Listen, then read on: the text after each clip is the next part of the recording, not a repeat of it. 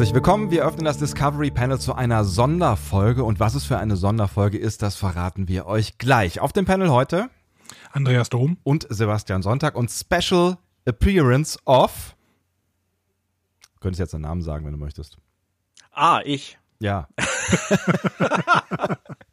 ich dachte, ich werde dramatisch angekündigt. Okay, sehr verehrte Damen und Herren, unser Spezialgast heute auf dem Discovery Panel ist Björn Sülter.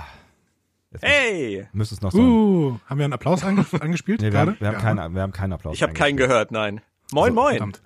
Schön, dass du da bist. Wundervoll. Ich freue mich, total. Wir haben so ein bisschen daran gearbeitet, dich ja mal aufs Panel zu bekommen. Und wenn ihr jetzt fragt, hä, Björn, wer, wer ist denn das?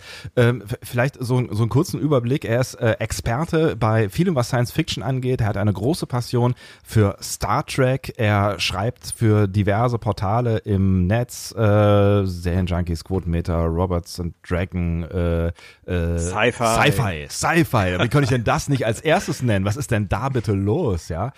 Ähm, Podcaster, Buchautor äh, und äh, vieles, vieles mehr. Wir müssen über viele Dinge reden mit dir und ähm, wir reden mit dir vor allen Dingen auch mal über die vergangene Staffel Discovery und über all das, was kommt und über all das, was du auch noch äh, loswerden möchtest. Wir sind heute ein bisschen offen. Okay, cool. Offen genau. ist cool. Ja. Unser grundsätzliches Ziel war eigentlich nur, dich aufs Panel zu bekommen. so, und jetzt mach was ein anderes, draus. Ein anderes Konzept haben wir nicht. mach, mach was draus, so.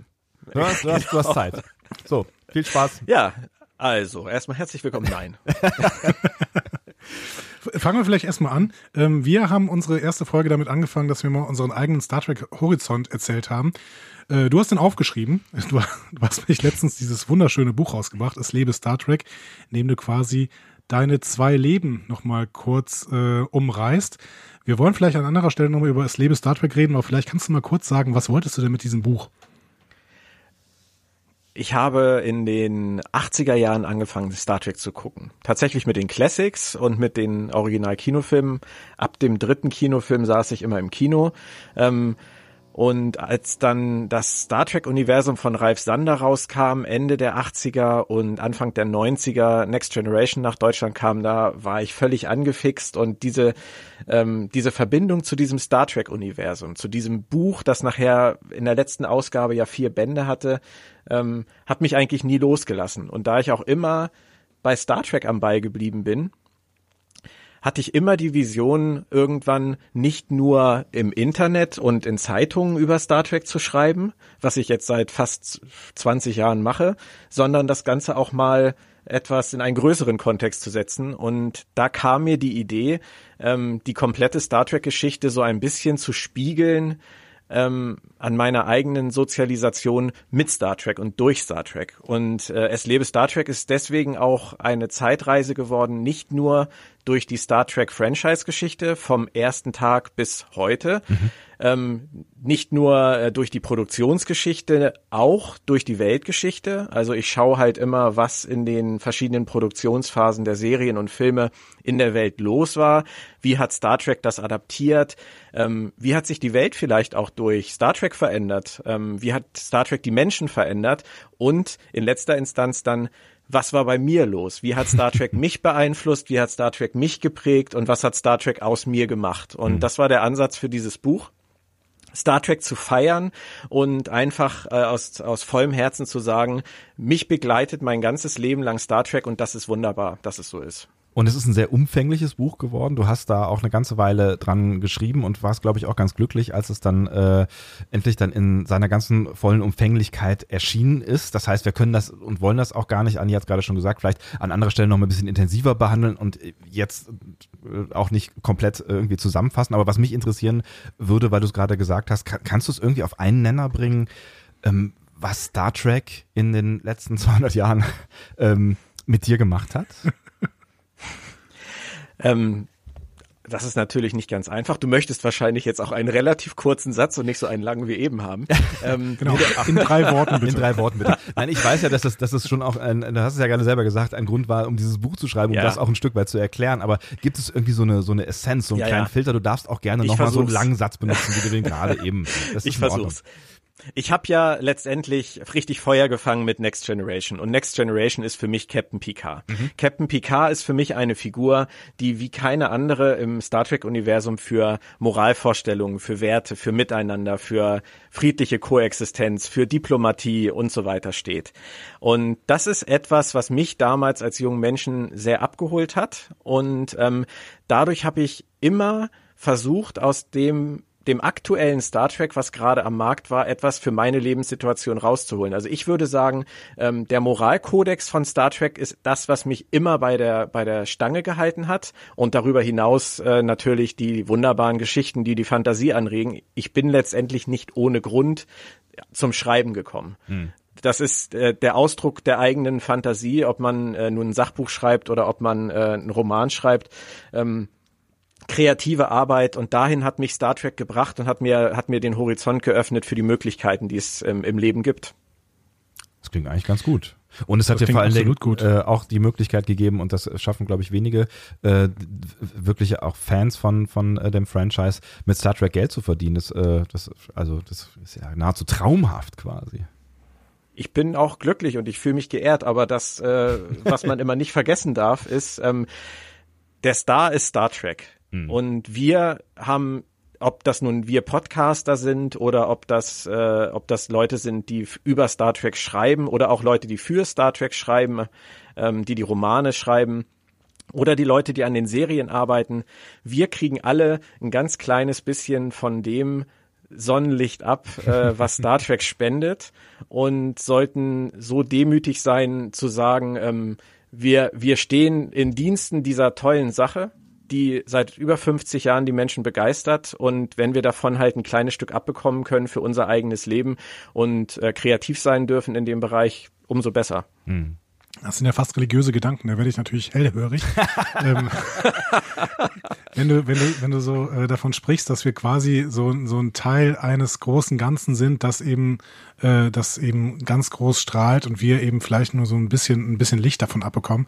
Ähm, siehst du denn dann äh, den, den Schöpfer tatsächlich in Gene Roddenberry oder würdest du schon sagen, das ist schon eine Entwicklung, die sich äh, über die 50 Jahre jetzt auch verselbstständigt hat?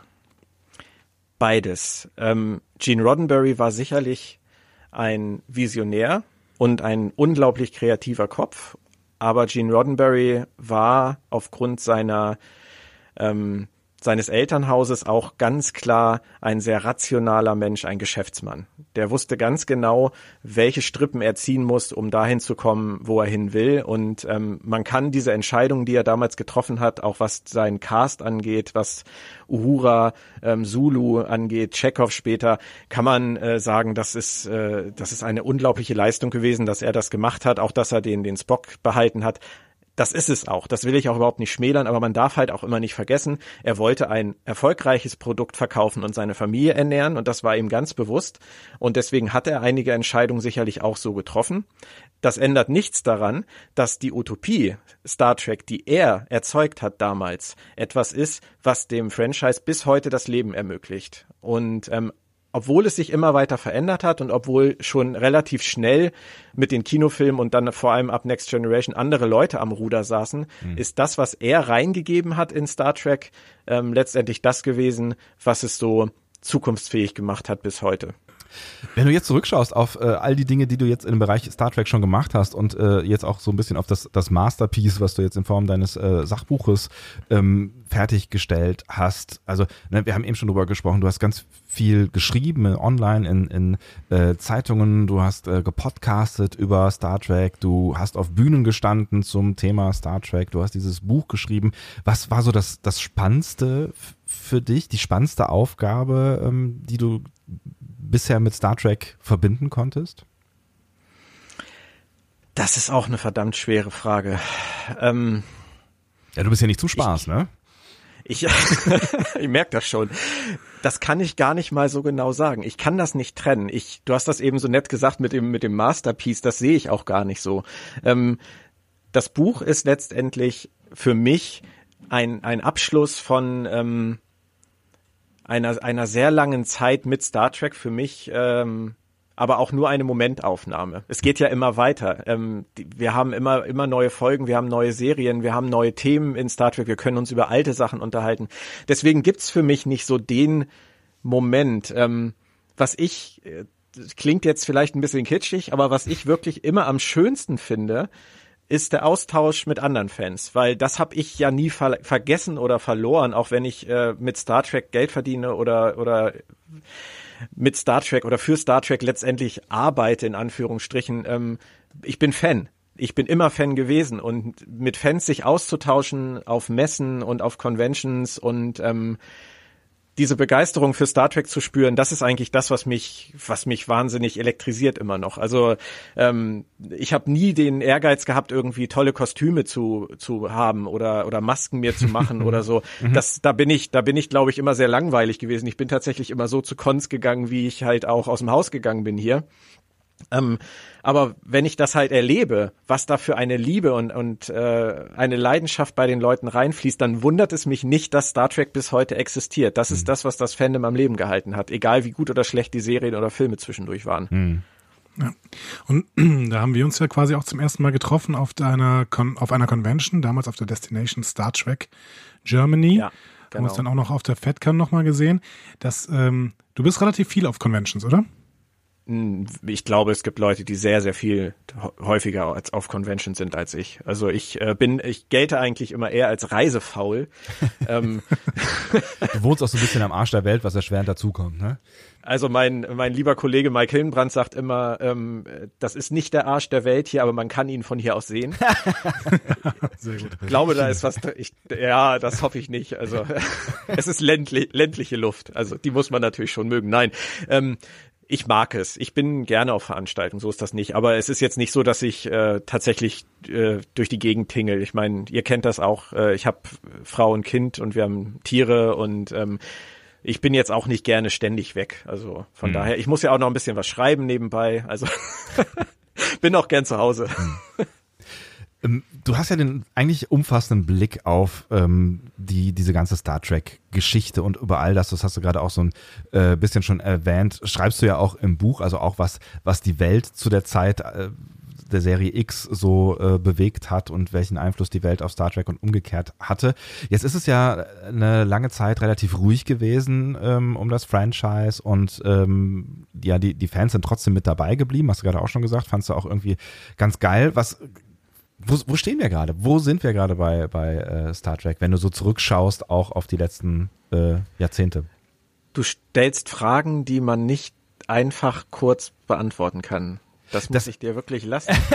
ähm, also, ich glaube, dass das Fandom grundsätzlich über die ganzen Jahrzehnte sehr stark und zusammengeblieben ist. Ähm, es ist sicherlich äh, mal größer, mal kleiner geworden. Wenn man jetzt die 90er nimmt, da hatten wir sicherlich in Deutschland einen wahnsinnigen Hype, aber das ist wie bei allen Massenphänomenen, die Leute sind schnell da und schnell wieder weg.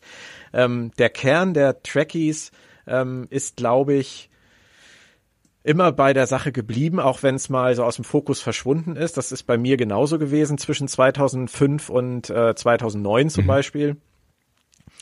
Jetzt im Moment halte ich es für ganz schwer, das zu bewerten. Wir wissen nicht, wie viele Leute in Amerika CBS All Access abonniert haben, um Star Trek Discovery zu gucken. Wenn wir den äh, aktuell im Internet zu findenden ähm, Verschwörungstheorien glauben wollen, dann sind es ja irgendwie nur 700.000 mhm. und damit äh, natürlich das geringste Publikum, das Star Trek in Amerika jemals hatte. Mhm da an dem Punkt würde ich sagen, egal ob 700.000 sind oder 4 Millionen, ähm, das wäre ja ungefähr der Stand von Enterprise am Ende. Ähm, Discovery hat in Amerika die kleinste Zuschauerschaft, die Star Trek in Amerika je hatte. Das ist völlig egal mit welcher Zahl. Mhm. Einfach weil CBS All Access bisher noch nicht so funktioniert und die Leute offensichtlich nicht bereit sind, das Geld dafür zu bezahlen. Den Pilotfilm haben 10 Millionen geguckt im linearen Fernsehen in Amerika. Das war jetzt auch nicht viel. Ähm, in Deutschland äh, schwanken die Angaben, wenn man hört, dass Netflix sagt, äh, 1,2 Millionen haben die Folgen in Deutschland geguckt. Andere Quellen sagen über zwei Millionen. Das ist mhm. sicherlich dann auch mal geschönt. Einige gucken sie auch fünfmal. Ähm, Ich finde es wirklich schwer. Also wenn man sich anguckt, was CBS im Moment veranstaltet, könnte man denken, wir bewegen uns auf einen wahnsinnigen Hype zu oder Ja, befinden eben, uns oder? in einem wahnsinnigen Hype. Also das, also Ähm, ähm, das was, was, was die an Ankündigungen raushauen und was die alles Ja. planen, da hat man ja schon das Gefühl. Man äh, könnte okay, aber ja, ja. Ähm, bei CBS könnte man natürlich auch annehmen, dass sie jetzt einfach nochmal alles reinlegen, weil Discovery nicht so funktioniert hat, wie sie sich das vorgestellt haben. Und ähm, dann Picard zu nehmen, ist natürlich nachvollziehbar, weil wenn das nicht funktioniert und wenn das die Leute nicht zu CBS All Access äh, bringt, was soll's dann noch richten? Also ich weiß es nicht, ich kann euch die Frage nicht beantworten. Ich glaube, wir haben ein starkes Fandom äh, weltweit, aber ob das den Ansprüchen noch genügt, um so ein äh, Medienfranchise in der Größe am Laufen zu halten, keine Ahnung. Dann fragen wir mal andersrum. Ähm, du hast eben gesagt, wie stark deine Biografie auch durch Star Trek geprägt ist. Wie viel Angst hast du denn quasi vor einem Ende? Ein Ende von Star Trek? Überhaupt keine. Weil ähm, das, was wir haben, die über 700 Folgen, die äh, bisher 13 Kinofilme und selbst wenn wir nur die klassischen Sachen nehmen und es gibt ja genug Leute, die die aktuellen Sachen nicht mögen, ähm, gehöre ich nicht zu, aber es gibt ja die Leute, die nur das klassische Star Trek äh, akzeptieren. Das ist so viel Stoff, das reicht doch für uns alle bis ans Lebensende. Das können wir immer wieder gucken, immer wieder drüber reden, drüber lesen, drüber schreiben, was auch immer. Ähm, es ist toll, dass es noch Star Trek gibt. Ich, ich liebe das, dass so viel kommt in den nächsten Jahren. Aber Angst davor, dass es aufhört, habe ich echt gar keine. Es, äh, das, das, wir, wir haben keinen Einfluss drauf. Das stimmt allerdings. Das stimmt absolut. Dann gucken wir uns doch mal an, was denn so gerade so pa passiert ist im Prinzip. Ähm, was würdest du, also du hast eben gerade schon mal gesagt, in ganz stark bei dir verwoben ist TNG, damit bist du zu Star Trek gekommen, das war natürlich deine erste Serie. Ist das denn auch deine Lieblingsserie und ist Picard dementsprechend auch dein Lieblingscharakter? Habe ich das richtig verstanden? Nein. Ähm, ich bin ich bin auch nicht mit TNG zu Star Trek gekommen, sondern tatsächlich mit den Classics. Ähm, TNG war nur die Serie, die ich dann im deutschen Fernsehen sozusagen in der Live-Ausstrahlung geguckt habe als erste. Vorher habe ich halt nur immer Wiederholungen geguckt und und halt die Kinofilme, aber TNG war halt dieser Pflichttermin im Fernsehen. Und ähm, Picard ist sicherlich der wichtigste, für mich der wichtigste Charakter in Star Trek. Ähm, der für mich beste Charakter in Star Trek ist ähm, Captain Cisco, weil ich äh, ein wahnsinniger Fan von Avery Brooks bin.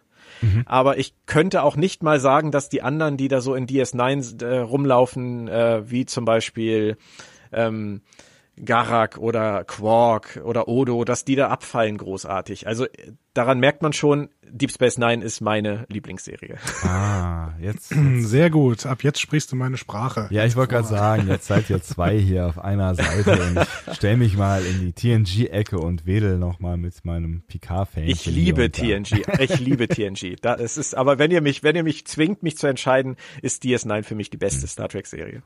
Ja, ich kann es ja schon auch ein Stück weit nachvollziehen und ich habe hab, äh, DS9 auch wirklich geliebt. Also das ist, die gehört auch schon noch zu den Serien, die ich quasi äh, live im Fernsehen, äh, das klingt ein bisschen seltsam, aber ihr wisst, was ich meine, äh, gesehen habe und das, das ist, das, das prägt, finde ich schon irgendwie ein Stück weit. Klar, Ja. klar, absolut. Wie viel von den Qualitäten, die DS9 ausgezeichnet haben, steckte denn jetzt in der ersten Staffel Discovery? Ho.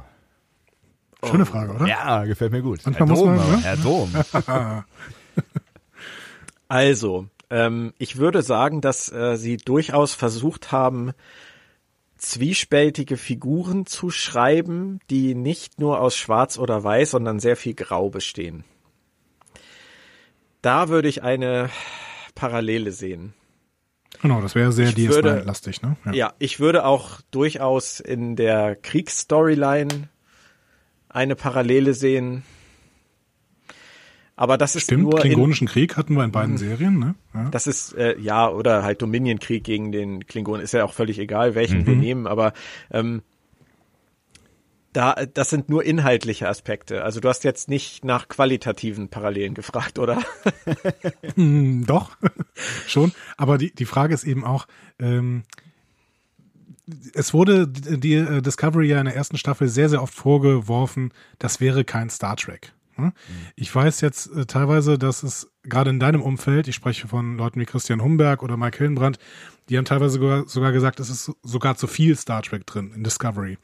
Die Frage ist, wie hoch ist denn jetzt der Grad Star Trek in Discovery und ähm, wo würdest du Discovery grundsätzlich schon mal prognostisch einordnen? Klar, wir sind in der ersten Staffel, aber Hm?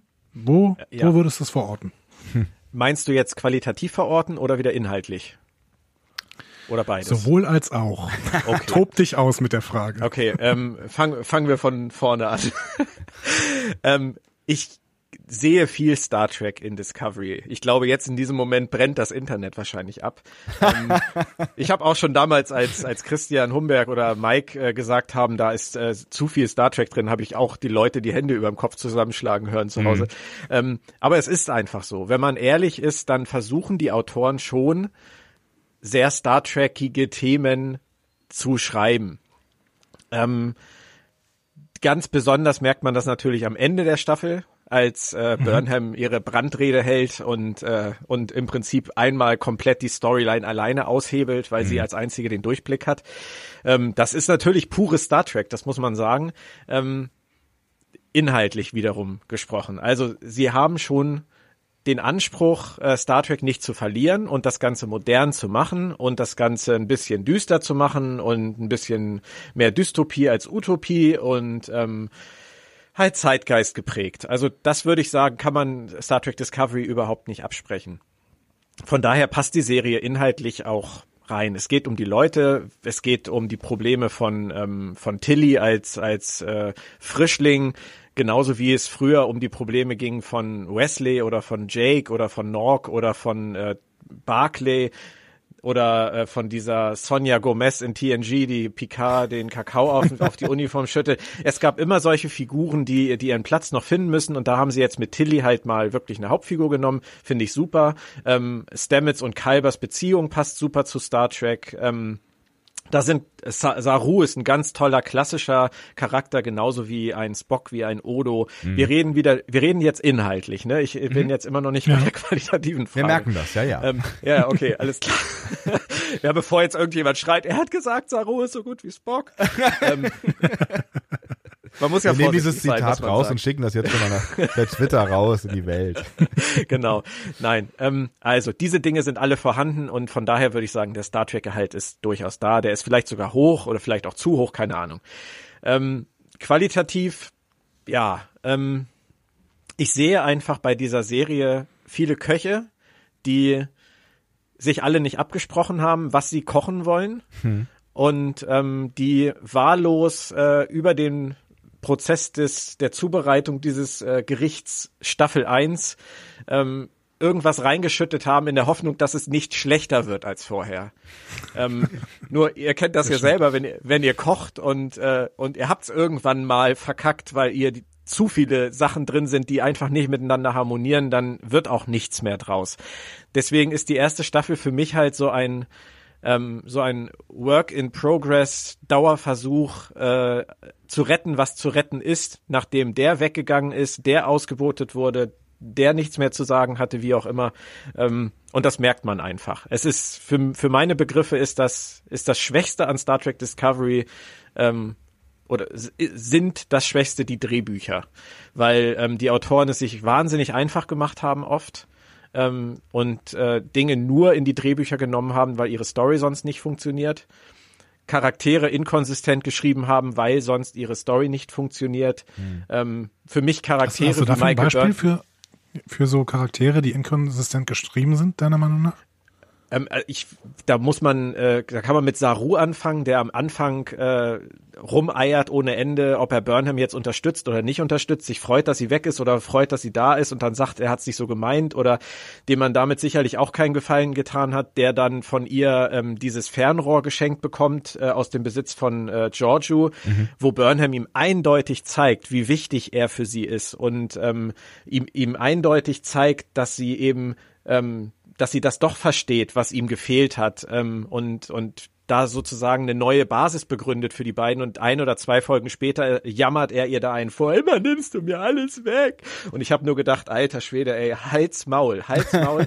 ähm, du hast dieses Teleskop gekriegt. Nein, aber das, oder bei Burn, Burnham mhm. ist halt, ist halt für mich der beste Fall. Ähm, Burnham ist von, vom ersten bis zum letzten Tag für mich ähm, eine Figur, die zwar von aus Sicht der, der aus Sicht der Autoren immer das Richtige tut, aber dabei eigentlich immer blöd aussieht, weil sie immer nur ihr eigenes Ding macht, weil es ihr scheißegal ist, was andere sagen, weil es ihr scheißegal ist, was ihre Befehle sind. Sie macht, was sie will und am Ende hat sie oder am Ende legitimiert sie nur die Tatsache, dass sie Recht behalten hat. Aber so funktioniert's weder im Leben noch in der Sternflotte und ähm, dass sie dann halt ganz, ganz am Schluss diejenige ist, die dann der kompletten Admiralität aufzeigt, wie falsch sie gelegen haben. Und sie als einzige jetzt dann die, die, die Ideale der Sternenflotte hochhält und, und die ganze Situation rettet, indem sie eine ähm, Massenmörderin gehen lässt, indem sie eine Kriegsverbrecherin gehen lässt und der noch eine Bombe in die Hand drückt, indem sie einen äh, vulkanischen äh, Undercover-Agenten enttarnt, der, der den Doktor umgebracht hat, gehen lässt und so weiter. Alles auf eigene Faust. Das ist für mich so lazy writing seitens der Autoren und ähm, das ist das, was mir an Discovery eigentlich am meisten wehtut. Hm.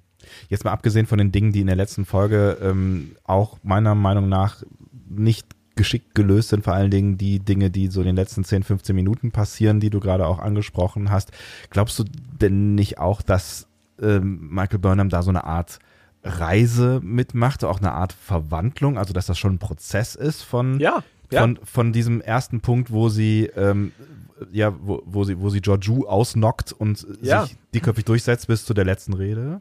Ja, absolut. Ich glaube auch wirklich, dass, äh, dass Michael Burnham eine Figur ist, die komplett ähm, durchskizziert war. Mhm. Auch meinetwegen von Brian Fuller schon. Und dass die sich da auch größtenteils dran gehalten haben. Es ist nur meiner bescheidenen persönlichen Meinung nach einfach beschissen geschrieben. Hm.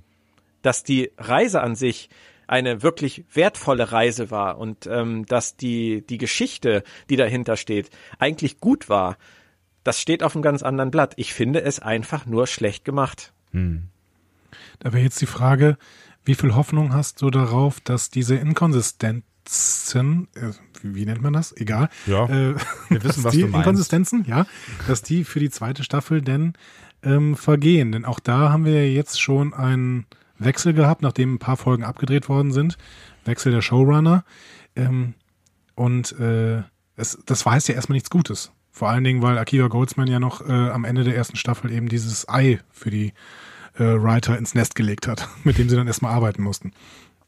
Naja, ähm, ja, das ist wirklich eine, eine schwierige Frage. Ich habe ja immer Hoffnung und ich freue mich auch auf die zweite Staffel. Ja, aber ähm, man muss halt einfach sehen, dass sie ja auch schon da jetzt wieder sich komplett widersprochen haben von ähm, äh, die Enterprise äh, kommt noch nicht so früh oder Spock werden wir nie on-screen sehen. Ähm, da ist dann jetzt natürlich die Frage, haben diese Verschwörungstheoretiker in Amerika recht? Und das ist, liegt jetzt alles nur daran, dass CBS sagt, ihr müsst jetzt, damit wir endlich mal ähm, Leute zu der Serie kriegen. Hm. Ähm, oder ob die Autoren einfach selber ihre Meinung geändert haben. Also ich glaube, dass der Stil bleiben wird. Ähm, die Autoren sind, wie sie sind und die, die loben sich ja auch alle bei jeder Gelegenheit in den Himmel. Ich glaube auch, dass die alle für sich genommen gute Autoren sind es fehlt vielleicht einfach so ein bisschen die Vision. Also es fehlt vielleicht irgendeiner auf diesem Showrunner-Posten, der wirklich weiß, was er sagen will. Und ähm, das war für mich äh, Aaron Harberts nicht, das war für mich Gretchen Burke nicht und es ist für mich auch Alex Kurtzman nicht. Ähm, ich habe keine Ahnung. Also mhm. ich finde, die, die Trailer sehen ganz, ganz gut aus. Ähm, man kann ja noch nicht viel sagen. Ich freue mich auch auf Pike und ich freue mich auch auf Spock. Das ist für mich alles völlig okay, dass sie das jetzt machen. Aber ähm, inwieweit sich das jetzt von der ersten Staffel dann nachher unterscheidet, pff, kein Plan. Jetzt bist du ja auch Autor, auch Autor ähm, von äh, durchaus von äh, nicht nur Sachbüchern, sondern du hast auch einen Roman geschrieben, können wir auch gleich nochmal äh, drüber sprechen. Das heißt, du kannst auch dir fiktive Welten vorstellen, wenn du jetzt die Möglichkeit hättest, diese Story weiterzuentwickeln unter den Gegebenheiten, die nun mal am Ende der letzten Staffel da gewesen sind. Was würdest du dir wünschen, wie sie weitergeht? Wie würdest du sie versuchen weiterzustricken? Also zunächst, ich würde es mir nicht zutrauen. Hm. Damit fängt schon mal an. ähm, ich bin auch äh, sehr, sehr froh, dass ich niemals in meinem Leben in die Gefahr kommen werde, sowas tun zu müssen ich finde es schwer genug, alleine an einem Buch zu arbeiten. Mhm. Wenn ich mir vorstelle, dass ich mit äh, einem ganzen Writers Room zusammen so eine Staffel zusammenklöppeln müsste, ähm, wo jeder seine andere Agenda hat und wo jeder irgendwie und du kannst nicht alles lesen und das ist ja bei irgendwelchen Fortsetzungsromanen oder sowas wie Peri Rodan ist das ja auch so, du musst im Prinzip immer auf dem Laufenden bleiben und darfst dich bloß, darf bloß keinem deiner Kollegen widersprechen oder so. Es ist, es ist eine, eine scheiß schwere Aufgabe hm. und ähm, ich möchte nicht in deren Haut stecken. Ich habe auch ehrlich gesagt überhaupt keine feste Vision davon, wie diese Serie weitergehen müsste. Liegt vielleicht auch daran, dass ich niemals in dieses in diese Timeframe gegangen wäre. Mhm. Ähm, ja, es ist, es, äh, das eine, ist eine äh, schwierige äh, Grundsituation auf jeden Fall. Also wenn wenn sie das gemacht hätten, was Brian Fuller ja wohl ursprünglich mal vorhatte, diese Anthology-Serie, wo die erste Staffel im Prinzip dann abgeschlossen gewesen wäre und mit der zweiten Staffel wir eine ganz andere Geschichte in einer anderen Zeitlinie gekriegt hätten hm. oder nicht Zeitlinie, sondern in, zu einem anderen Zeitpunkt in, ja. im Kanon gekriegt hätten. Ähm, hätte ich es, glaube ich, stimmiger gefunden. Ich ich weiß auch nicht, ob, ob Brian Fuller jemals vorhatte, mit dieser Crew und diesem Schiff und dieser Storyline in eine zweite oder dritte Staffel zu gehen.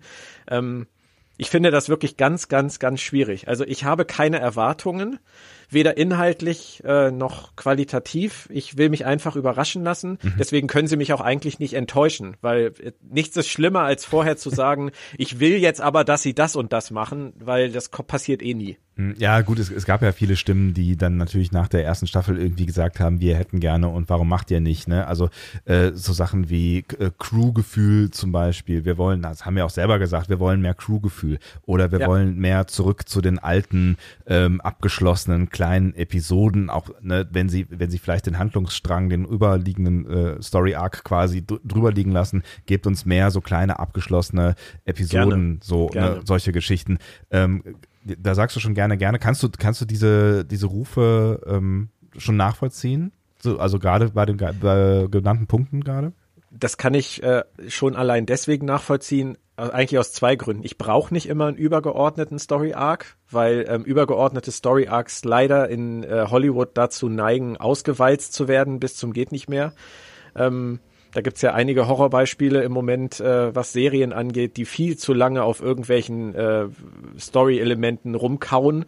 Ähm, deswegen muss ich das nicht in jeder Serie haben und bei mhm. Star Trek muss ich es eigentlich auch gar nicht haben. Also wenn da jetzt jede Woche eine Abenteuer der Woche Folge wie bei Orville kommen würde, wäre ich auch total glücklich. Mhm. Ähm, dazu halt so ein bisschen Crewgefühl, ja, hat mir auch gefehlt, wobei ich das bei ähm, bei Tilly, bei Saru, bei Stamets und bei Dr. Kalber sehe mhm. und man das ausbauen sollte.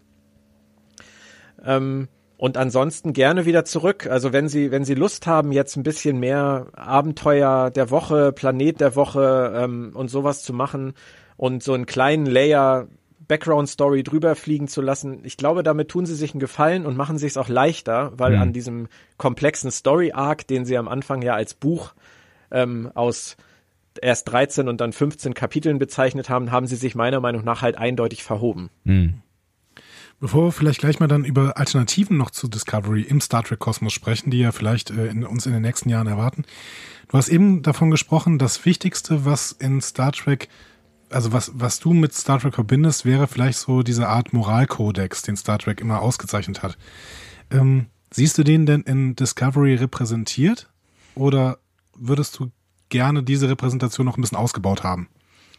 Den sehe ich repräsentiert, sowohl in ähm, äh, Saru als auch in Stamets, der ja schon ganz am Anfang der Staffel gegen Lorca angegangen ist. Ähm, ich sehe ihn repräsentiert in Tilly und Kalber, absolut.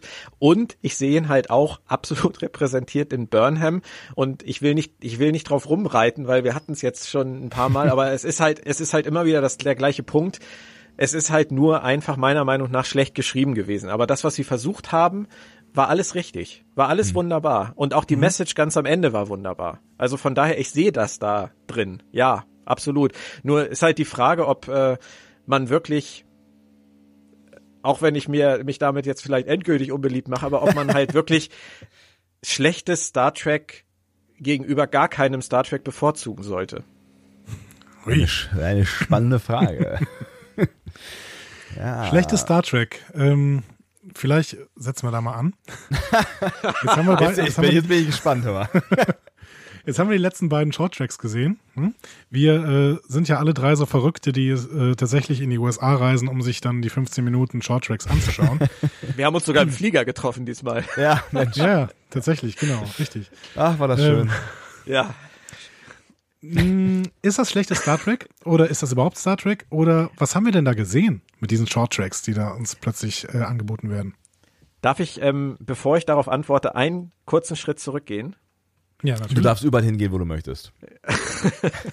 Wenn du vorher uns Bescheid es, sagst, ja. Es gab in der ersten Staffel von äh, Discovery auch sehr gutes Star Trek. Ich möchte das nur nicht falsch verstanden wissen. Ich persönlich fand ähm, sowohl den Prolog, diesen Doppelfolgen-Prolog, ähm, interessant. Ich fand Context is for Kings, fand ich großartig. Mhm. Ich fand äh, die Folge, die keiner aussprechen kann, äh, die lateinische Lethe oder Lethe, ähm, die ja von Joe Minoski geschrieben war, witzigerweise, also im, im Star Trek Veteran der letzten Jahrzehnte. Hm. Ich fand Magic to Make the Sanest, genau, Magic to Make the Sanest Man Go Mad fand ich großartig. Das war mhm. aber auch eine sehr klassische Star Trek Folge. Ich fand ja. ähm, einige Folgen vor Beginn des, äh, des äh, Spiegeluniversum Abenteuers fand ich super.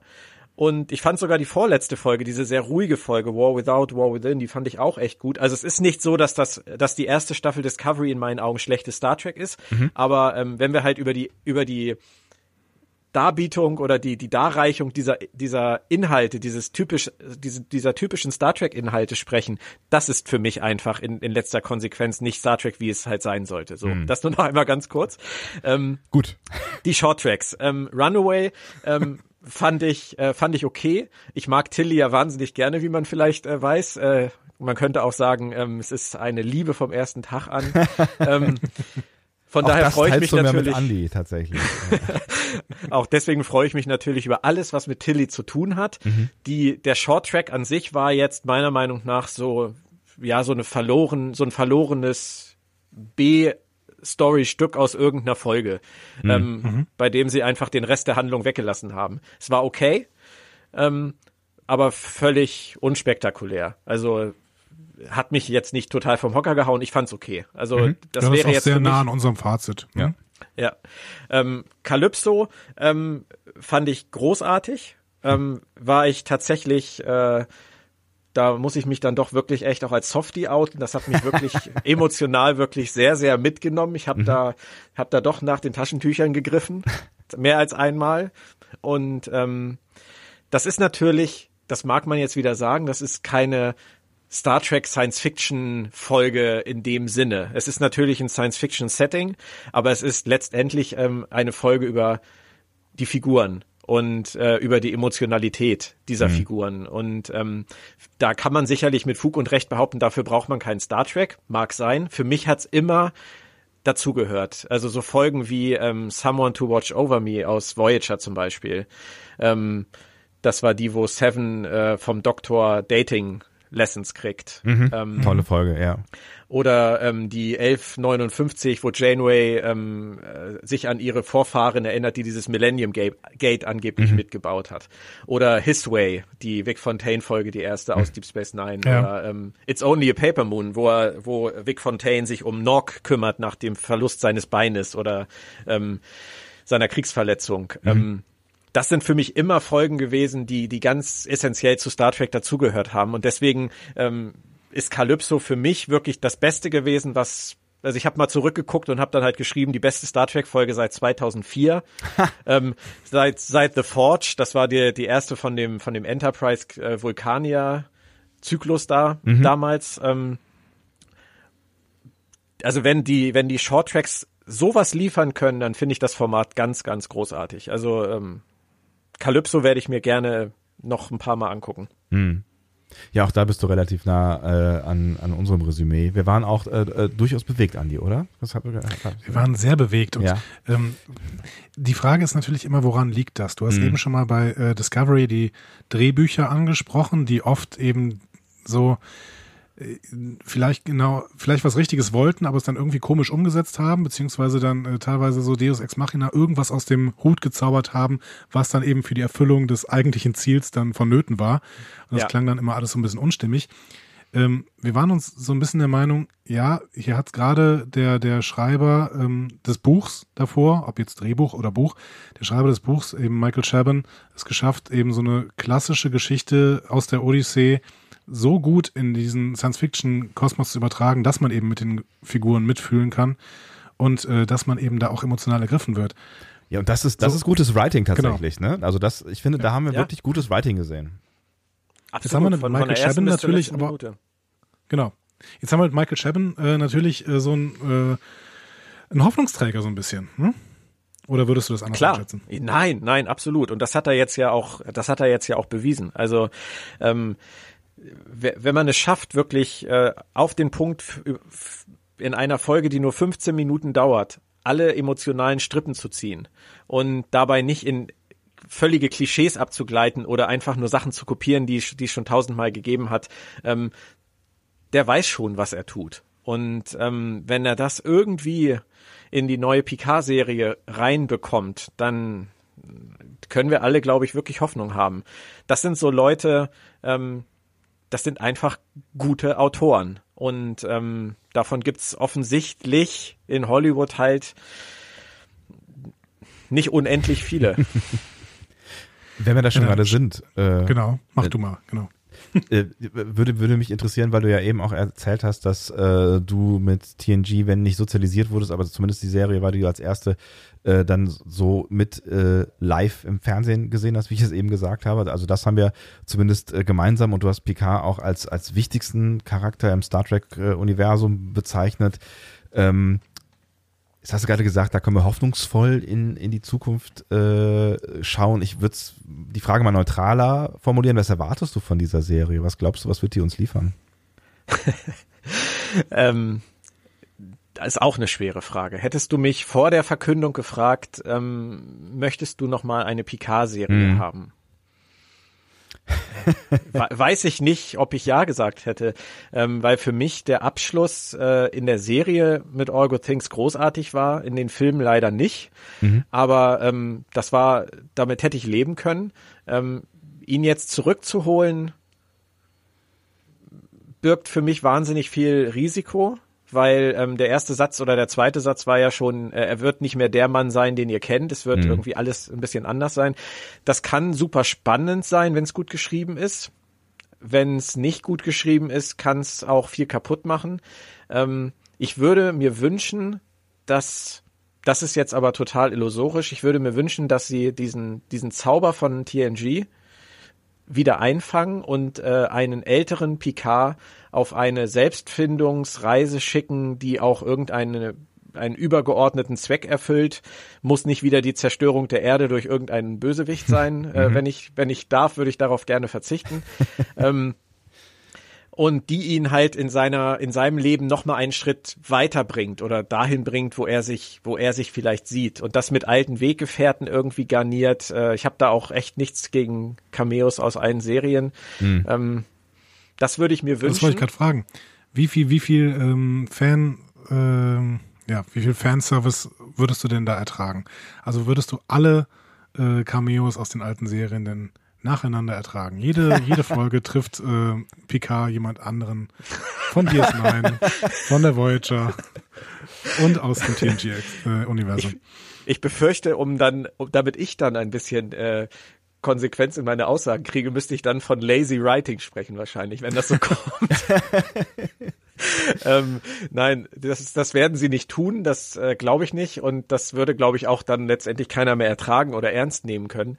Aber ähm, wenn halt solche Leute wie Beverly Crusher oder ähm, ja, eigentlich vom TNG-Cast am ehesten Beverly Crusher. Vielleicht auch noch, vielleicht auch noch Troy. Ähm, Troy und Riker mit der Titan wäre natürlich eine geile Sache, wobei nach 20 Jahren glaube ich auch nicht, dass die noch auf der Titan sind. Ähm, das ist wieder, das ist wieder das nächste Thema. Ähm, sowas wäre sicher nett und irgendwie aus den anderen Serien jemanden zu nehmen, der ihm vielleicht bei seiner Mission beisteht. Also das kann ja eine, durchaus eine Paarung sein wie Picard und Seven of Nine. ähm, ja, das wäre ja vielleicht nicht uninteressant. Also und Seven of Nine kann sich dann im Rahmen von irgendwelchen Recherchen nochmal auf der Erde kurz schließen mit äh, mit dem Holodog. Wie heißt er noch? Joe heißt er, ne? Das war doch der Name, den er sich ausgesucht hat. Ähm, das sind so Sachen, die kann ich mir vorstellen und ich glaube, die würden auch echt jedem Spaß machen. Ähm, aber die Story sollte nicht auf, äh, auf diesem Fanservice basieren. Ich glaube, da, da ist der Fanservice Picard zurückzubringen schon groß genug. Aber wenn Picard in seiner Mission nochmal auf DS9 vorbeigucken muss, wo Quark immer noch seine Bar hat, Ah, das wäre schon doch was. witzig. Das wäre vielleicht schon auch witzig, ja. Hm. Ja, super gerne. Schade, dass sie die ganzen Kulissen abgebaut haben und verkauft haben und verramscht haben. Hm. Aber die müssen die Computer dann, können ich mein, so viel. Ja, das, das würden sie schon hinkriegen. Also klar, äh, nochmal DS9 zu sehen, aber das ist halt auch die Frage. Der, der Zeitsprung ist halt riesig groß. Und ähm, wer soll da von den Leuten noch wirklich außer Quark wirklich noch arbeiten oder, oder leben? Mhm. Und vor allen Dingen, was Also- ist dann äh, mit, mit, mit dieser, also es, ist, es birgt ja auch immer die Gefahr, dass es halt die letzte Änderung an irgendwas dann auch äh, überschreibt. So und Eben, ne, ja. Dann musst du dir halt gut überlegen, was mit dieser Station jetzt ist und wie die aussieht und äh, was für eine politische Situation da gerade ist und so weiter. Ne? Also das, ja, das birgt alles auch echt, also ich will da jetzt auch überhaupt nicht der Pessimist sein, aber es birgt einfach Gefahren, ne? Es birgt Gefahren, aber sie, ich denke, sie sollten sich auf die Figur Picard konzentrieren und versuchen, das zu finden, was Picard definiert und daraus eine gute Story bauen. Und dann hoffe ich, dass äh, Patrick Stewart äh, recht gehabt hat, auf die Sache einzugehen und äh, nochmal zurückzukehren. Und dass das nicht aus den falschen Gründen gemacht hat. Ähm, es wäre schade drum. Also es würde für mich auch TNG oder Picard nicht kaputt machen, wenn die neue Serie jetzt nur so lauwarm wäre. Das wäre wäre auch okay. Also ich sehe das halt grundsätzlich nicht so, dass dass irgendwelche Sachen äh, im, im Rückblick andere Sachen kaputt machen können. Ja.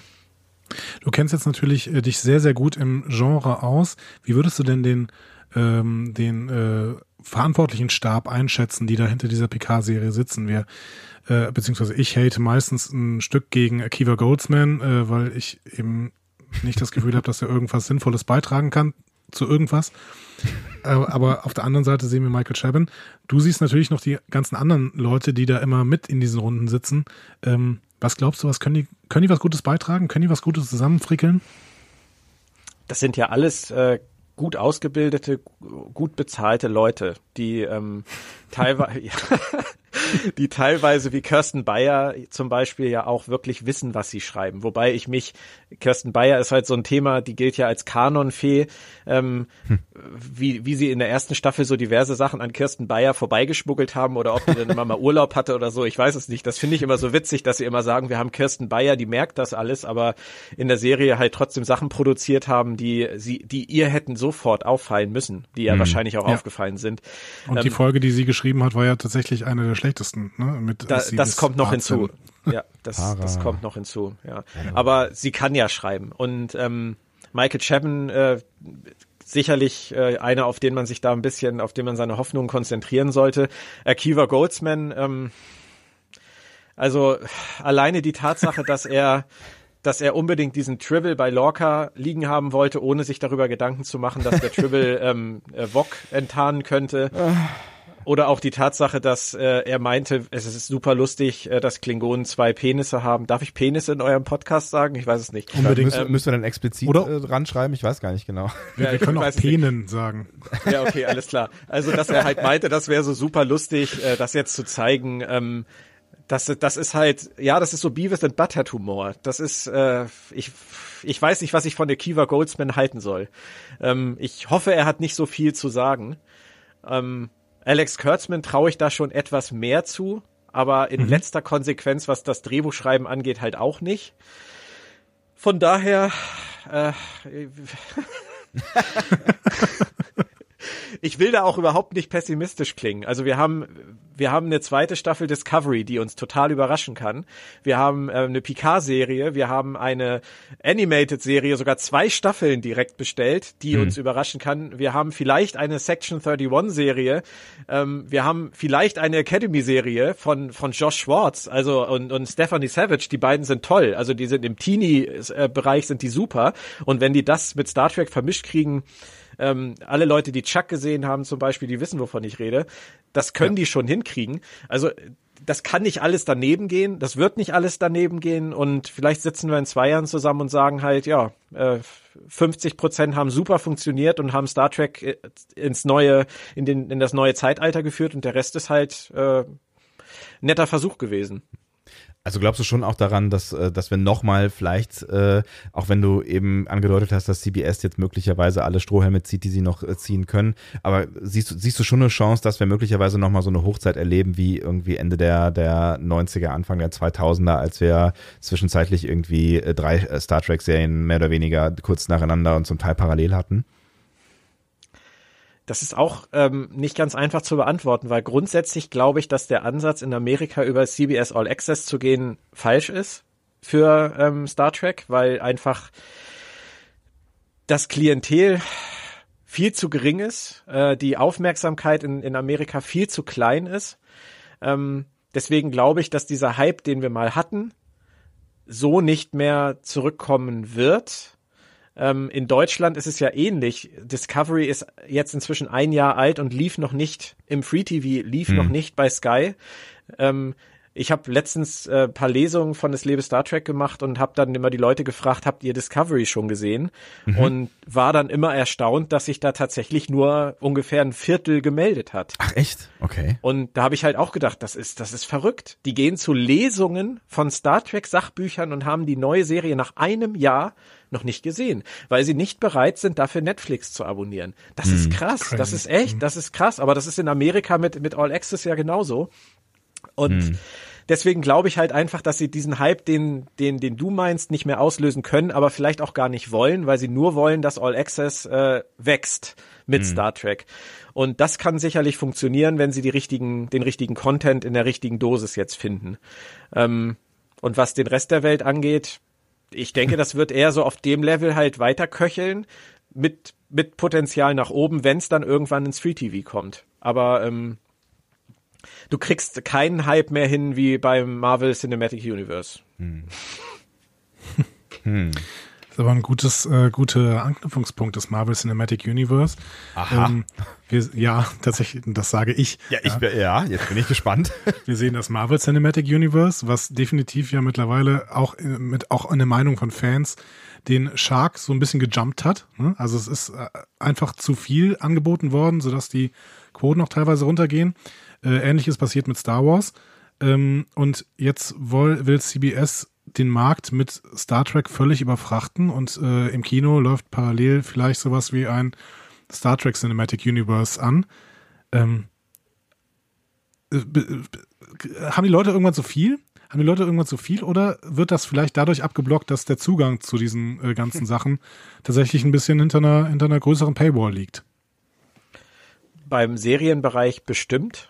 Ähm, ich glaube übrigens, das wollte ich eben noch sagen, auch dass es anders in Amerika auch nicht mehr funktionieren würde. Also es, äh, im, im linearen Fernsehen würde Star Trek auch nicht mehr überleben. Ähm, deswegen ist das schon der einzige Weg gewesen, den sie gehen konnten. Was das Kino Cinematic Universe angeht, äh, das Kino Cinematic Universe ist auch ein sehr schöner Begriff. den, den möchte ich gerne jetzt hier äh, für mich. Äh, wir den habe ich jetzt wir haben doch einfach ja. gekauft, ne? Ja, ja, auf jeden Fall. Ja, ja, das Kino Cinematic Universe. Ja, er redet über das Kino Cinematic Universe. Hast du gehört? Ja, verstehe, ja, ja, verstehe, verstehe. Ich fange noch, ich komme noch mal rein, ne? Komm noch mal rein, also, ja. Ja, okay. Ähm, hallo, was Björn. also das, hallo, was also das Cinematic Universe angeht, ähm, Star Trek war ja nie so groß wie Star Wars oder wie das Marvel Cinematic Universe. Ähm, mhm. Star Trek hat ja, wenn man sich mal anguckt, wie viel die klassischen Star Trek Filme im, am Box Office geholt haben, ist das ja lächerlich gegenüber diesen Big Playern. Auch schon damals. Also wenn du Star Wars mit Star Trek im Kino vergleichst, früher, das sind ja Welten gewesen. Star Trek hat immer ins Fernsehen gehört und hat immer, immer die Stärken im, im Fernsehen gehabt. Ähm, von daher, da wird jetzt nichts nichts Größeres draus werden, denke ich, in den nächsten Jahren mit den nächsten Filmen, als sie es mit Into Darkness hatten oder ähm, halt mit den anderen beiden, die ja ein bisschen schlechter gelaufen sind als Into Darkness.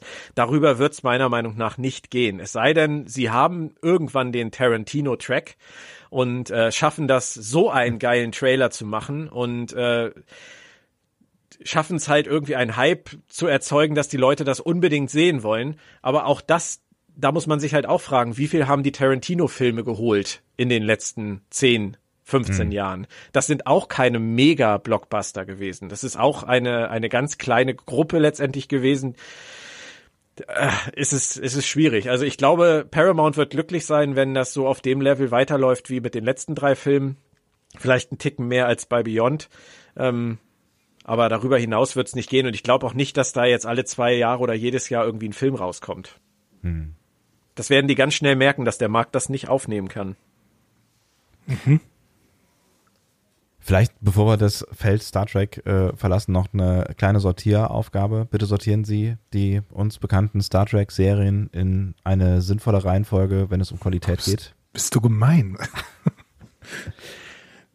Soll ich mit den guten, äh, den besten anfangen oder soll ich mit den am wenigsten besten? Fang Matthias Nein an. du kannst dich gerne von unten, äh, also von, von äh, Bad Quality to High Quality äh, hocharbeiten, wobei wir ja jetzt nicht sagen, wo wir einsteigen. Also du kannst definieren, was Bad Quality für dich ist, wenn du, wenn du möchtest. Es gibt bei, bei Star Trek keine Bad Quality. Also das, das äh, die, die Antwort habe ich erwartet. ja, das ist, äh, das muss man halt, also so sehr wie wie man, wie ich ja auch dazu neige, über Star Trek dann zu meckern oder mich jetzt in meinem Buch auch über Discovery ausgelassen habe, muss man ja halt einfach sagen, wenn man das nicht so lieben würde, würde man ja gar nicht sich so damit beschäftigen. Und das, was Star Trek macht, das liegt auch, wenn es einen schlechten Tag hat, äh, für mich meistens noch Welten über dem, was andere machen. Mhm. Von daher, Bad Quality ist da, ist da vielleicht echt der falsche Begriff. Also ähm, am wenigsten Liebe bekommt Star Trek von mir ähm, bisher bei Discovery. Mhm. Aber das liegt auch wirklich nur daran, dass es erst eine Staffel ist, dass das sogar nur eine kurze Staffel ist im Vergleich zu allen anderen Serien mhm. und dass du einfach äh, das nicht miteinander vergleichen kannst. Wenn ich, wenn ich Discovery erste Staffel mit allen anderen ersten Staffeln der Star Trek Serien vergleiche, landet Discovery weiter oben. Definitiv. Mhm. Ja. Dann würde ich wahrscheinlich, äh, würde ich wahrscheinlich auf den letzten Platz äh, TNG setzen. Und ja. ähm, aber das, das tun wir halt nicht, weil mhm. das, wir versuchen das ja in der Gesamtheit zu sehen. Also Discovery liegt auf dem letzten Platz, aber unter Vorbehalt, da kann noch was kommen und das kann auch sich noch ändern. So. Mhm. Ähm, danach würde ich sagen, aufgrund der ganzen der, der, aufgrund der Sprunghaftigkeit auch der Autoren und der fehlenden äh, Vision äh, wäre das dann für mich Star Trek Enterprise, mhm. die ich sehr gemocht habe, die Serie, als ich sie damals live geguckt habe. Ich mag auch die Figuren und ich mochte auch wahnsinnig viele Folgen, aber die Serie hat für mich halt einfach das, das verkörpert, was Star Trek damals war, nämlich ähm, Rick Berman, der nicht mehr wusste, was er machen soll mhm. ähm, und der aus seiner Comfortzone nicht rausgekommen ist und der ähm, dann immer versucht hat zu flickschustern mit der dritten Staffel, mit der vierten Staffel. Ähm, das hat die Serie für mich einfach äh, zu so einer sehr, sehr gemischten Angelegenheit gemacht. Darüber steht dann Voyager. Ähm, Voyager hat wahnsinnig große Highlights, mhm. hat auch tolle Figuren, wenn ich da an Seven denke, den Holoduck denke und auch Janeway, die ich sehr mag. Mhm. Ähm, Voyager hat aber auch keine groß, groß angelegte oder übergeordnete Vision für mich gehabt ähm, und hat sich sehr in, in diesem wir machen jetzt mal das, was, was uns in den Kram passt, gefallen und hat äh, vieles dabei immer aus den Augen verloren. Hm. Ähm, aber es war als Abenteuerserie ist Voyager toll. Ähm, darüber würde ich dann die Classic-Serie anordnen. Mhm ähm, die aber auch nur hinter TNG landet, weil sie ähm, das ist unfair, weil sie älter ist und weil sie mhm. kürzer ist und weil ich mit ihr nicht so aufgewachsen bin. Aber wenn man nach den Themen geht und dem, was sie erreicht hat und dem, was sie, was sie an Stories gebracht hat, ist sie TNG ebenbürtig. Mhm. Ähm, dann kommt TNG auf Platz zwei und äh, davor DS9. Aber die Luft da oben zwischen DS9, TNG und den Classics ist sehr dünn. Also die, die können sich alle an den, an den Händen fassen. So nah sind die aneinander und ähm, auch Voyager mit, mit dem Gogo Gadgetto Arm kommt da noch ran. Also das ist,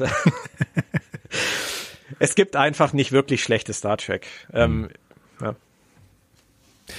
Das ist sehr schön. Ähm, Sebastian wollte, Sebastian wollte gleich äh, ja aus dem Star Trek Kosmos noch rauskommen. Deswegen machen wir mal kurz ein kleines Assoziationsspiel, ja. Und du musst immer mal ein paar Worte zu dem sagen, was ich dir denn vorwerfe, okay?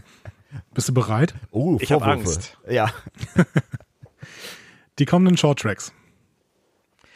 Ähm, ja, ich mag Saru ja sehr gerne, deswegen finde ich das äh, total lustig, dass sie da in die Zeit gehen, wo er ähm, noch auf seinem Planeten, Kamina oder so heißt er, glaube ich, ist. Genau. Ähm, und äh, wir auch, glaube ich, seine Schwester kennenlernen oder so und seine Eltern. Ähm, auf jeden Fall süße Idee. Ich denke, er, der Doug Jones wird das über die Zeit tragen. Das ist äh, wie bei Tilly halt. Ob das dann mehr ist als eine B-Handlung, eine verlorene, wird man sehen. Aber äh, ich freue mich auf jeden gutes, Fall drauf. Verdammt gute Schauspieler bei Discovery, oder?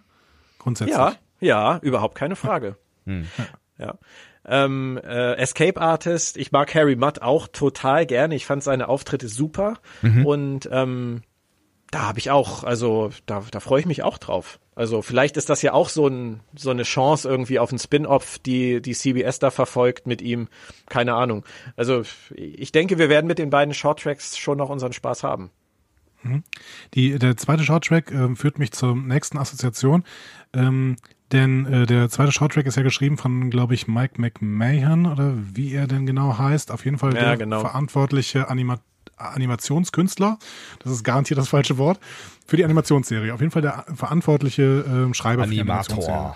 Animator, Ja. genau. Ja, Äh, genau, also Assoziation, Animationsserie. Was denkst du? Äh, ich befürchte, ähm, dass irgendjemand bei CBS gesagt hat, es wäre doch so cool, wenn wir auch so eine lustige Star Trek-Serie hätten wie The Orville. Ähm, und wir könnten doch einfach mal wieder, wie in den 70ern, mal wieder was Animiertes machen, weil das geht ja eigentlich immer.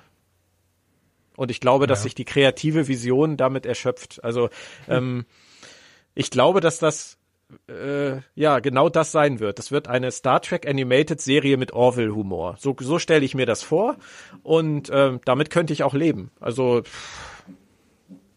ich, ich, ich, ich glaube, wir müssen eine Sache da uns noch mal vor Augen führen, die bei der ich hoffe, dass CBS sich das gut überlegt hat. Ähm, bei Star Wars haben sie es anders gemacht. Bei Star Wars haben sie die Zeichentrickserien benutzt, um eine neue Generation von Star Trek-Fans heranzuzüchten für die neuen Kinoreihen. Ja. Und ähm, das tun sie jetzt nicht. Also sie haben offensichtlich nicht vor, junge Leute zu Star Trek zu holen, weil dafür wirkt mir der Ansatz dann doch zu, wie sagt man, self-referential, keine Ahnung, zu, äh, ihr wisst, was ich Vielleicht meine auch Ja, erwachsen, ne? erwachsen vielleicht auch, ja. Ähm, das ist halt ein komplett anderer Ansatz und ich hoffe, dass das der richtige ist, weil es wäre gar nicht dumm gewesen, auch mal wieder den jungen Leuten oder den jüngeren Leuten zu zeigen, dass Star Trek lustig und cool sein kann. Was sagst du zur Sektion 31 Serie, die da gerüchteweise eventuell auch mit Michelle Yeoh geplant ist? Ähm, ich hab, äh, ich, ich fand's nicht gut, dass sie sie so wiedergebracht haben in Discovery, weil ich äh, Giorgio als Captain Giorgio großartig fand, vor allem beim zweiten Mal gucken. Ähm, eine ganz tolle, sympathische Anführerin und ähm, sie dann als als Imperatorin, als so eine so eine kaputte Persönlichkeit zurückzubringen. Es mag Michelle Jo Spaß machen, das zu spielen, aber mir macht es keinen Spaß, das zu sehen. ähm, das tut mir in der Seele weh um um Captain Giorgio, genauso wie es mir übrigens um äh, Captain Lorca auch weh tut Ach, oder um ja. den Schauspieler. Ja, aber Ja. ist ein anderes Thema. Ähm, Ja, ja, du hast ja von daher- recht, ja. Von daher hätte ich nicht, hätte ich sie nicht gebraucht. Ähm, ich habe mir immer eine, eine Section 31 Serie gewünscht nach DS9. Ähm, wenn man jetzt allerdings sieht, dass die Autoren eine Geheimorganisation, die ähm, komplett im Verborgenen operiert, die ja, ich glaube, wenn ich mich recht entsinne, damals zu Sloans Zeiten nicht mal irgendwie äh, Räumlichkeiten hatten oder zumindest nichts, nichts, äh, nichts wirklich Greifbares, sondern nur ihre Leute, dass die ähm, ihre offiziellen Section 31 Black Badges auf in, in kleinen Schatullen mit einer Samtfüllung äh, an ihre neuen Agenten ausgeben, damit sie es mit Stolz tragen können und jeder fragen kann, wo arbeitest du denn jetzt? Das ist äh, das ist für mich wieder der gleiche Fall von von lazy writing wie zu oft gesehen in Discovery und deswegen habe ich ehrlich gesagt vor der Serie Angst, weil ähm, mit mit Imperatorin Giorgio als Hauptfigur ähm, und diesem doch sehr strangen Ansatz weiß ich nicht, was ich davon halten soll. Wie seht ihr das denn? Ich glaube nicht, dass es zustande kommen wird, weil ich äh, jetzt Michelle Yeoh nicht als jemand einschätze, der für einen großen, der einen großen Seriendeal abschließen ähm, wird. Gerade weil sie gerade so viel Erfolg hatte mit ihrem äh, Kinofilm, der in den USA ja wirklich durch die Decke gegangen ist, dieses Crazy Rich Asians. Ich glaube, bei uns ist er noch gar nicht raus, ne? Ist aber Nee. wahrscheinlich auch eher was fürs, fürs amerikanische Publikum. Ähm, da sollen ja auch mehrere Sequels von geplant äh, sein. Also ich gehe nicht davon aus, dass sie überhaupt diesen großen Vertrag als Serienhauptdarstellerin mit CBS äh, unterschreiben wird. Aber es Wobei könnte ja schon noch durchaus sein, dass sie, dass sie quasi so ein bisschen das Zugpferd ist und immer mal wieder auftaucht als Gueststar, ja. aber die Serie ähm, ja auch ohne sie dann die meiste Zeit auskommt und trotzdem eine Sektion äh, 31 äh, Serie ist. Vor allem hat mhm. ja noch niemand gesagt, dass es eine, eine langlaufende Serie sein könnte. Also es mhm. kann ja auch durchaus sein, dass das eine sechs Folgen Miniserie ist oder so. Also ja, gut, da, okay. ich kann mir das schon vorstellen, dass sie, wenn sie sie fragen, dass sie da Zeit für finden wird, da irgendwas zu machen. Aber ähm, die andere Frage wäre die inhaltliche Frage. Ne? Ähm, ich finde, äh, ich finde es irritierend, dass überhaupt dieser Zusatz-Snippet da rausgekommen ist, wo sie von diesem Charakter namens Leland irgendwie ihren Badge bekommt. Ähm, vor allen Dingen, weil es für mich Fragen für die erste Staffel Discovery extrem aufwirft, weil diese Badges sind auf der Discovery ja vorhanden. Und da ja. haben wir schon am Anfang vermutet, ist das vielleicht Sektion 31, ist das ganze Schiff ja, vielleicht ein Sektion 31 Schiff. Ja, vor allen Dingen, weil es auch noch die 31 im Namen trägt. Hm. Ähm, ja. Also äh, das wirft für mich mehr Fragen auf, als es beantwortet, diese, diese Zusatzinformation. Ähm, und es gibt den Writer natürlich für die zweite Staffel wieder ein ordentliches Fund, äh, mit dem sie irgendwie umgehen müssen. Ja, ganz kurz ähm, vor allem, wo sind die denn bitte alle hin? Wo sind denn die ganzen ja. Leute aus, aus ja. äh, Context is for Kings hin? Ähm, und warum hat die nie jemand gefragt, für welche Abteilung arbeitest du eigentlich? Mhm. Ja, vor allem, was explizit angesprochen wird, ne? Also ja, ja die, die beiden ist, Gefangenen ist, unterhalten sich ja darüber. Das ist total, das ist total gaga und das kann halt wirklich nur irgendwie an dieser Schnittstelle äh, einer raus, einer rein, der dritte weiß nicht, was er da, was er damit machen soll. Das ist wie mit dem Tribble, das ist halt, das hat sich irgendwie verloren. Mhm. Und dann haben sie am Ende versucht, mit diesem Snippet das Ganze wieder in irgendeinen so äh, Kontext zu bringen. Dem Vernehmen nach man sagt ja, sollte das das Ende der Staffel sein und dann haben sie dann doch noch die Enterprise aus der Tasche geholt. ähm, weiß man nicht. Also ähm, ich find's auch echt schräg. Also ich hätte die Idee, dass es sich bei der Discovery um ein Section 31 ferngelenktes Stiff, äh, Schiff handelt, hätte ich eigentlich ziemlich cool gefunden. Hm. Ich hätte aber auch sehr cool gefunden, wenn Tyler einfach nur eine posttraumatische Belastungsstörung gehabt hätte. Ich hätte auch sehr cool gefunden, wenn Lorca eine posttraumatische oh, Belastungsstörung ja gehabt hätte. Mhm. Ähm, ich hätte vieles sehr viel cooler gefunden als, als das, was am Ende draus geworden ist. Und von daher, hm, mhm. äh, ich, ich, ich weiß es nicht. Vielleicht, äh, vielleicht hast du ja recht, Andi. Vielleicht werden wir es nie erfahren, weil es nie dazu kommt. Mhm. Wahrscheinlich nicht. Äh, Gehe ich wirklich von aus. Meine letzte Assoziation, meine letzte Frage zu diesem Kontext wäre, ähm, wir haben in den letzten äh, Wochen und Monaten ja einige Lieblingsfolgen besprochen. Da sind wir unter anderem auch auf Folgen gestoßen, deren Grundbuch, wie Yesterday's Enterprise, äh, Yesterday's Enterprise zum Beispiel, genau, mhm. ähm, deren Grundbuch von Fans und äh, Autoren von Sachbüchern geschrieben worden sind. könntest du dir, jetzt unabhängig davon, du hast ja eben schon gesagt, du könntest dir nicht vorstellen, in einem Writers Room zu arbeiten, aber könntest du dir vorstellen, irgendwann mal ein eigenes Drehbuch bei Star Trek unterzubringen? Wäre das sowas wie ein, wie ein absoluter Lebenstraum? Ich, äh, ich glaube, ich bin dazu demütig für. Ich halte das einfach nicht für, äh, für auch nur ansatzweise realistisch und deswegen mache ich mir da auch echt keine Gedanken drüber. Ähm, ich könnte kein Drehbuch auf Englisch schreiben, damit fängt schon mal an. Ähm, Niemand würde von einem Deutschen äh, kleinen Autoren ein, ein Drehbuch auf Englisch übersetzen, damit Star Trek das verfilmen kann. Ich weiß, das ist jetzt ein sehr realistischer Ansatz. Ich wollte ähm, sagen, sehr pragmatisch jetzt. ja, tut, tut mir total leid, ähm, weil die Frage ist ja eigentlich gut, klar, ähm, klar wäre das sicherlich ein, ein Traum, äh, zu Star Trek zu einer Folge irgendwie beitragen zu können, aber das ist so unrealistisch und so weit weg, dass äh, ich dir da dass ich da jetzt nicht irgendwie gerade in, in Gänsehaut ausbrechen kann, weil ich einfach weiß, dass es niemals äh, passieren wird. Hm. Schade. Dann machen wir doch den Star Trek Sack an dieser Stelle einfach mal zu. Zack. Das tut schon wieder weh, wenn du das so sagst. Ja, ich weiß noch nicht genau, was bleibt, ne, aber gucken wir mal. ähm, ich, ich mache ihn mal zu, ähm, weil ich noch äh, kurz mit dir oder wir mit dir noch über deinen Roman sprechen wollen, der äh, ja durchaus auch in dem Genre Science Fiction angesiedelt ist, aber vermutlich kein Star Trek Roman. Was, was hast du da zusammengeschrieben? ähm, also ganz, ganz simpel gesagt ähm, ist äh, Beyond Berlin eine Heldengeschichte von mhm. einer 21-jährigen Frau, die heißt Jula. Und die lebt in West-Berlin. Ähm, da ist sie auch aufgewachsen. Ich bin auch in West-Berlin aufgewachsen mhm. und äh, kenne die Stadt natürlich deswegen auch noch sehr gut. Ähm, vielleicht habe ich es auch deswegen dahin verortet, aber nicht nur. Berlin ist natürlich eine wahnsinnig spannende Stadt, schon immer gewesen und auch heutzutage. Und ich glaube, das wird auch in der Zukunft so sein, auch weit über unsere Lebensspanne hinaus.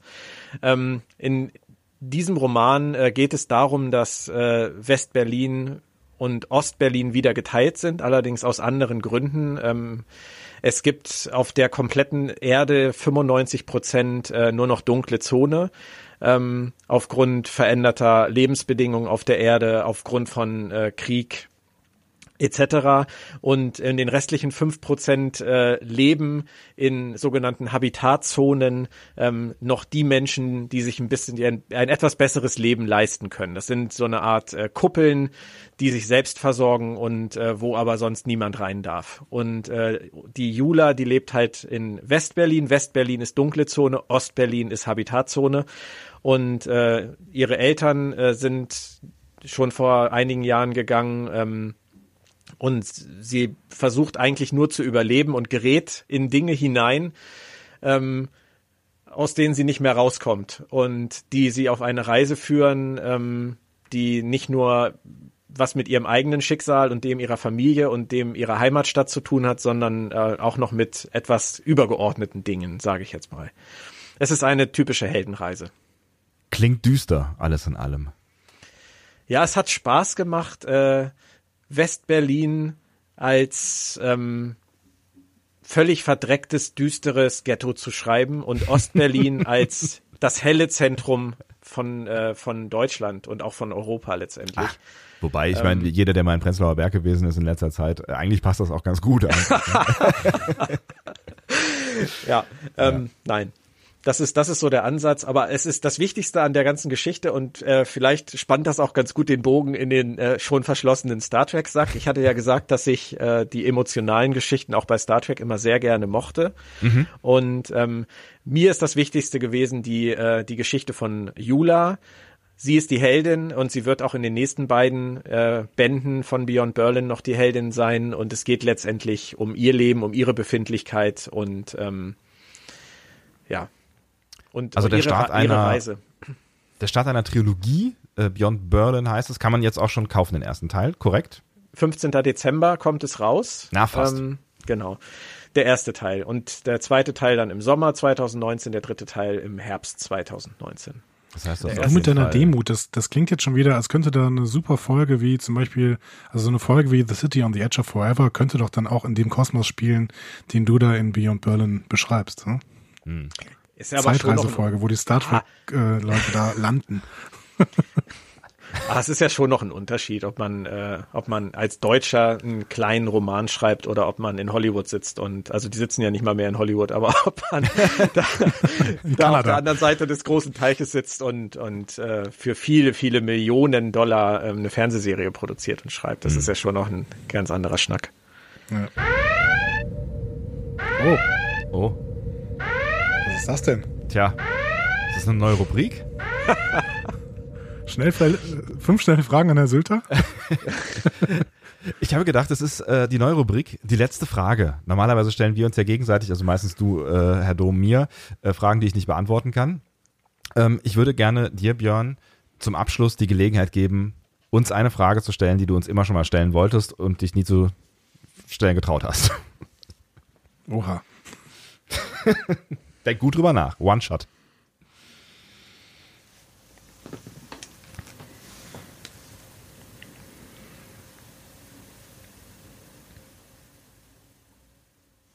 Ich bin das erste Mal in 65 Minuten sprachlos. Merkt ihr das? Ich mag das. Ich, äh, ich, ich, mag, ich, mag, ich mag, mochte gerade diesen Moment. Also ich finde, ich finde, man, man hat gerade gemerkt, da passieren ganz viele Dinge. Vielleicht auch nicht, vielleicht habe ich mich getäuscht und es ist nur ein Donut durch dein Hirn geflogen. Wenn ihr euch eine Episode aus den klassischen Star Trek Serien als ähm, Blaupause raussuchen müsstet, um Future Generations von Autoren zu erklären, was sie mit Star Trek in den nächsten zehn Jahren machen sollen, welche wäre das? Okay, ich äh, bereue diese Rubrik eingeführt zu haben. Vielen Dank, Herr Sonntag. Boah, das ist eine schwere Frage. Respekt. Hm. Ja, aber wir können jetzt ja unseren, in unseren Lieblingsfolgen wildern, ne? So das stimmt natürlich, ja. Aber ja, das, also, ich hatte gerade fast den Gedanken, man müsste eigentlich einige Folgen zusammenrühren am Ende, ne? Aber ähm, wenn du jetzt, also hättest du da eine unserer Lieblingsfolgen spontan, wenn, wenn du jetzt sagst, wenn wir da drin ich kann, so ich kann schon mal sagen, nicht geworden ist es. äh, In the Pale Moonlight. Das ist zwar für mich die beste Folge, die jemals produziert worden ist, aber ähm, keine, die Star Trek so repräsentiert, wie vielleicht diese Frage das eigentlich möchte. Ich sehe, wir verstehen uns. Das sehe ich absolut genauso. Ab, abgesehen ja. davon, dass es für mich die zweitbeste Folge ist, die jemals produziert wurde. Oh. Okay, und jetzt müssen wir suchen. ähm, ja, es könnte The City on the Edge of Forever sein, weil das ganz, ganz viel Star Trek beinhaltet. Ähm, ganz viel klassische mm. Star Trek-Themen ähm, und sehr viel Emotion, sodass man da wirklich auch schon fast äh, weinen kann. Da ist Humor drin. Es ist vielleicht die beste Star Trek-Folge aller Zeiten. Also wenn es ähm, um gutes Writing geht, ja, also wenn es ja. wirklich um eine gute Geschichte, die gut erzählt ist, dann ist das auf jeden Fall eine Vorbildfolge. Ne? Es, es ist ja. jetzt die Frage, ist das die Star Trekigste aller Star Trek Folgen? Ich meine, das ist nicht die Frage, aber ähm, es macht mir total Spaß, was ihr aus der Frage macht. Das ist toll.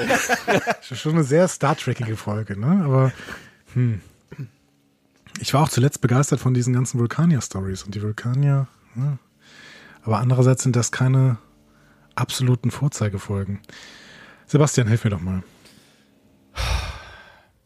Ja, ich finde es tatsächlich auch alles andere als einfach zu beantworten, weil es so viele, so viele Folgen, die in verschiedenste Richtungen gehen, gibt. Und ich weiß auch gar nicht, was, was ich den Writern jetzt tatsächlich mitgeben wollen würde, weil sie ja, wie du gesagt hast, Björn, ja schon auch, ähm, also vielleicht ihren Job nicht hundertprozentig richtig gemacht haben, aber die, die Ideen, die Anlagen, die waren ja, die waren ja da und auch die, auch die richtigen. Jetzt, ich weiß gar nicht. Aber wisst ihr, was so toll ist? Ihr ja. habt im Prinzip habt ihr meine Frage ja beantwortet und zwar dadurch, dass ihr genau wie ich habe die ganze Zeit auch überlegt. Ich habe ja keine Antwort. Also es ist ja nicht so, hm. wenn ihr mich das jetzt gefragt hättet, hätte ich genauso rumgeeiert.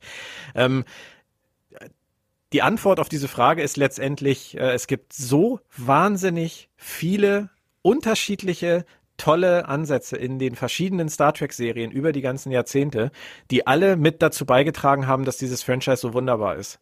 Und ähm, ob das eine Folge ist wie City on the Edge of Forever, weil die sehr Star Trekige Themen hat, oder ob das eine Folge ist wie Far Beyond the Stars, das wäre meine ähm, beste Folge, die jemals produziert wurde. Hm. Ähm, wo es ja, einfach aber um, auch ja. Das ist das ja das ist weißt du das das äh, spielt letztendlich keine Rolle. Du kannst auch die die Time Travel Folgen nehmen. Du kannst äh, die die äh, solche solche Gerichtsfolgen sag ich jetzt mal wie The Measure of a Man gehen wo es um Datas Rechte mhm. als Individuum geht. Ja. das ist pure Star Trek aber das ist auch ein tolles Gedankenspiel einfach das uns heutzutage beschäftigt. Und davon gibt's so viel dass ich glaube die Frage lässt sich nicht anders beantworten. Ja, weil die, weil die Folgen tatsächlich ja auch einfach uns unterschiedlich berühren, ja, auf ja, unterschiedlichsten ja. Ebenen so. Ne? Und das ist dann halt auch total schwer, ähm, weil sie natürlich auch nicht alle alles liefern, so, aber es ist total schwer, dann eine rauszunehmen und zu sagen, so, hier ist super viel gut gelaufen, aber vielleicht war es in der nicht, also da ist noch dieser Punkt, der in der anderen drin war, der ist, war jetzt da nicht so, so, ne? Aber das ist doch toll. Dann, dann ist es, äh, das ist doch genau letztendlich die Antwort, die, also für mich ist es die, die, die einzige Antwort, die man gelten lassen kann. Star Trek ist einfach zu reichhaltig. Und man Star muss Trek als. Toll. Ja? Es lebe Star Trek, ne? Ja! Es lebe Star Trek. Auch wenn das kein schönes äh, er hat's Schlusswort, ja. Endlich habe ich es verstanden. Genau, und wenn ihr das auch so seht, dann könnt ihr euch das äh, Buch mit dem gleichnamigen Titel von Björn Sülter mal anschauen, bevor dann sein Roman am äh, 15. Dezember in die Läden kommt arbeitet das mal ordentlich durch, sind nur 600 wie viele Seiten? Ne, 500 irgendwas. 530, ne? alles ja, gut. easy going, easy going. Und ähm, ich würde mich tatsächlich freuen, wenn wir da auch nochmal irgendwie die Gelegenheit zu, äh, zu finden, so ein bisschen äh, drin rumzublättern und vielleicht mit dir nochmal gesondert drüber zu quatschen, weil da steckt äh, natürlich ganz viel drin und ganz viel Geschichte und ganz viel Geschichten, über die wir uns, glaube ich, auch nochmal wunderbar unterhalten könnten an der einen oder anderen Stelle. Du musst jetzt sagen, ja, ich komme total gerne nochmal vorbei. Ja, ich komme total gerne nochmal vorbei. Schön und überhaupt gar nicht gestellt. Das freut mich. Nein, im Ernst. Es war großartig, dass du da gewesen bist. Ähm, und ich, ich glaube, ähm, ja, wir haben nochmal gezeigt, zu dritt, Genau. wie viel Spaß äh, Star Trek machen kann. Und äh, vielleicht können wir auch mit diesem Gefühl ganz entspannt jetzt in die nächste Staffel Discovery äh, Ja. gehen, weil das wird so das nächste große sein, was wir uns dann natürlich jetzt vornehmen, logischerweise. Ja, ich mir auch. Also es hat mir wahnsinnig viel Spaß mit euch gemacht und jederzeit gerne wieder. Das wollten wir hören. Sehr gut. Hervorragend. Björn, vielen lieben Dank ähm, und euch einen schönen Tag noch, wie es mit uns weitergeht, mein lieber Andi. Ich weiß nicht, ob wir das verraten wollen Nein. oder ob wir einfach, nee, wir machen es einfach nicht, ne?